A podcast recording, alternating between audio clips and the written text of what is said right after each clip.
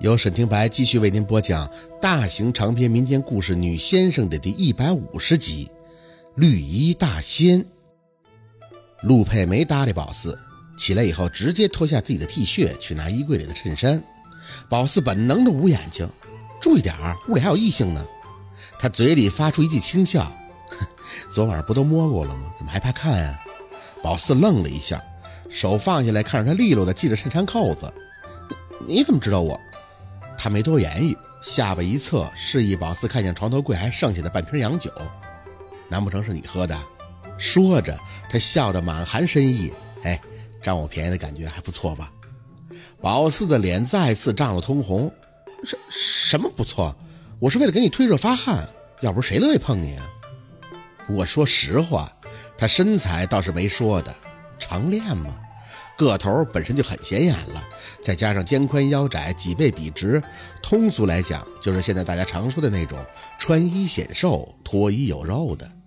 宝四是挺乐意看的，但是他这自恋的态度实在是太让人不爽了。还不出去？陆佩的手放在睡裤腰间顿了一下，我给你放个福利啊！谁看啊？宝四白了他一眼，气哼哼的就往屋外走。我怕长针眼。关门的时候，听见他轻笑声起：“哼，你的眼神可绝对没问题，开了我一瓶两万二的酒，够准的呀！”两万二，宝四惊了一下：“什么破酒两万二？折腾半天才找到一个差不多能用的，度数根本就达不到要求。他们家随便一瓶二锅头，那都得是六十度的，要不他姥爷以前都说不稀得喝。”关门以后，宝四大声的在门外回道。那也是用你自己身上了，我人工费还没算呢。你要是烧死了，二十二万也救不活了。喊完也没等他回应，就赶紧回到自己的房间，快速的换好一身 T 恤、短裤，书包一背，下楼胡乱的洗了把脸，就准备就位。来这里待的这段时间，没去过陆佩项目上看过。一来他没带宝四去的意思，二来宝四觉得盖楼也没什么可看的。可出了这个新鲜事儿，那必须得凑凑热闹。还什么绿衣大仙，一听到这能不兴奋吗？再不济，宝四也是薛家新任的领堂大神呀。而且这笔账特别好算。昨天晚上陆佩发烧，帮他退烧，这算是一情。今儿个再帮他弄好这个啥绿衣大仙，那又是一份有情有份，这都天赐良机呀。就不信陆佩不感动。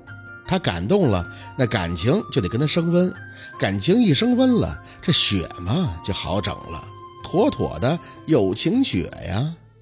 想到这儿，宝四居然控制不住的傻笑，就说嘛，大难不死，必有后福。陆佩，你完事儿了吗？咱们是不是可以出发了呀？陆佩一身西装，满脸干练的开门，眼神只在宝四身上顿了一下，就大步向楼下走去。怎么着？你这是准备要跟我去郊游吗？宝四低头看了一下自己的衣服，半袖短裤不正常吗？夏天都这衣服啊！鬼祟的瞄了他卧室一眼，进门把半瓶洋酒往书包里一塞，回头就颠颠的追了过去。我没跟你开玩笑，你带我去吧，我会帮你的。车子已经在院里停好了，他拉开车门就坐了进去，脸上面无表情。我不需要你的帮助，在家等我。哎，宝四急了。把着他的车门不让他关，我真的会这些的。我只是没正式出道，我特别厉害，真的。我对付过厉鬼，要化煞的。你听秦森讲过吧？那家伙大战三百回合呢。他有些发冷的眼神终于落到宝四的脸上。他说过你是先生，是遇见脏东西时候会念求宇宙的先生。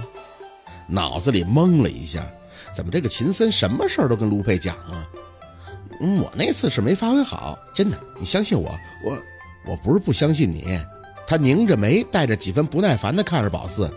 我只是 危险，你明白吗？在家待着。我不，宝四死拽着车门不撒手。你你不带我去，我就跟你车后边跑着去。他脸儿都黑了，咬牙看宝四点头，能看出那怒火自己一直在用力的压，不知好歹。雨碧不再看他，上来。宝四乐了，嬉皮笑脸的绕到副驾驶坐好。你得相信我，我真的老厉害了。他没搭理宝四，车子开出大门，才挤出一句话送给他。通常说出这种话的都是炮灰，安全带系上。宝四气了一声，系好安全带，就看他别上耳机。没过几秒，就冷着脸的开枪。我是陆佩，啊，不用客套，给我派一辆救护车过来，地点是北郊荒村。对，半小时之内要到。把神经科的许医生给我带来，保密。这种事找大夫没用。那个杨助理不是说，喂，周先生，我是陆二，您在滨城吗？对对对对对，我有些事儿想麻烦您，大概是跟冻土惊到了某些灵物有关，会飞的。好，我在北郊荒村等您，二十分钟。没错，辛苦了辛苦了。吞了口吐沫，宝四傻了一般的看着他，我还以为你得叫金森呢。陆佩面不改色的斜了宝四一眼，眼神写满了“你是白痴吗？”宝四没动静了。是啊，人家培养出一个秦森只是有备无患，又怎么能只认识秦森一个先生啊？最重要的是，秦森出门了，现找他也不赶趟啊。救护车先生，神经科大夫，部署的还真是冷静周密，几管齐下呀。宝四感觉自己在陆佩身边又矮了一头。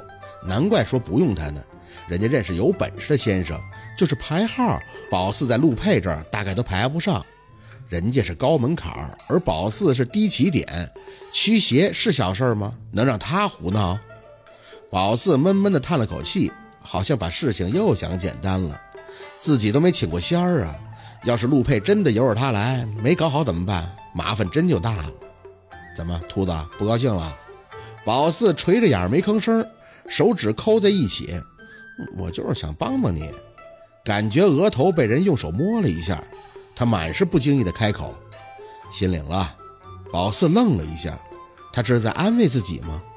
车子开得很快，还没等宝四回过神儿，已经到了。你在车里边等我。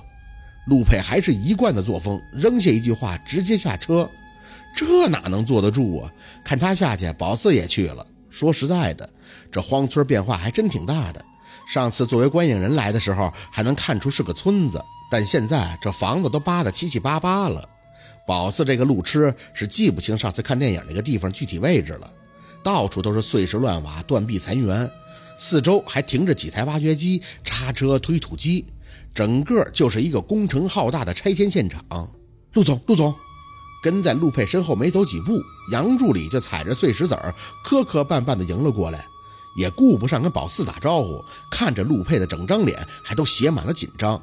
陆总，按照工程分计划，今天的一项任务就是推平村头的房子，这个任务量不大，所以就出了两个司机正常作业。谁知道？说重点。陆佩绷着脸，踩着嘎嘣直响的石头子儿，随着杨助理的指引，向不远处零星的几座烂房子里走去。重点，重点就是推倒了半间房后，老魏就不正常了，他四处乱飞呀。另一个司机老刘一看他这样，就吓着了，给工长老张打了电话。好在老张有动工经验，他说房下可能有地气被冲到了，这就直接给工程部长打电话问怎么办。陆佩明显不悦，重点。杨助理慌得要命，重点就是这电话后来打我这儿了，我就找您了。我怕事情闹大，就让南边总工程那边继续开工，这边现场就留下老魏，还有另一个司机老刘以及工长老张。现在就等您拿主意，是要报警啊，还是这种事儿报警有用吗？陆佩硬邦邦的扔给他一句话，抬眼看向不远处只剩一半的房子，那个就是老魏，是就是他，你看还叫呢。宝四喘着粗气站在原地也看了看。其实没有几步路，就是破石头太多，走得费劲。手搭了个凉棚，仔细的看，只剩一半的墙头上还真站了一个男人，但是他不是正常的站着，他是屁股撅着，双手像是飞机翅膀一样朝后炸着着，整个造型就是要起飞的造型。不是，如果你忽略他的胳膊，说他正在如厕也行。陆佩没应声，站在那儿打量了一阵，就要走近去看看。哎呀！宝四真想骂自己，真是笨死了，一脚没踩实诚，还跪下摔了，揉着膝盖正要爬起来，一抬眼，直接对上了陆佩冷言的眼。我看你今儿个就是要找亏吃的吧？手给我！宝四苦着脸被他拉着胳膊拽起来，心里也是各种的过意不去。我想去看看。他僵着脸没说话，蹲下身看了一眼宝四的膝盖，然后直接看着杨助理开口：“有创可贴吧？”哦哦，有有有有！杨助理说着就去摸兜，我随身带着呢。这路不好走，容易摔。陆佩看都没看宝四，转身就朝那个半截房子走去，给那个不知好歹的兔子贴上，最好让他多摔个十次八次的，知道什么叫做疼。宝四也没啥脾气，自己都觉得自己笨的可以了。杨助理翻出个创可贴递给他，语气些微有些无奈：“薛助理，你说你跟到这儿干什么呀？还穿短裤，这里都是碎石烂瓦片的，一不注意就得摔，摔了就得出血。来，赶紧贴上，离那些墙都远点，说不上什么时候就塌了。”嗯了一声，宝四蔫蔫的贴上创可贴，抬眼的功夫，却听见那个叫老魏的男人忽然就骂上了。让他给老子滚！老子不想见他，滚！话音一落，眼看着那个老魏飞起来了啊，真是飞呀！双腿一蹬的同时，那胳膊就跟俩翅膀似的，快速的身后扑闪着，直奔七八米远处的推土机而去。直到砰的一声落到操作室的顶棚，眼睛还溜溜的冒光，赶紧给老子滚！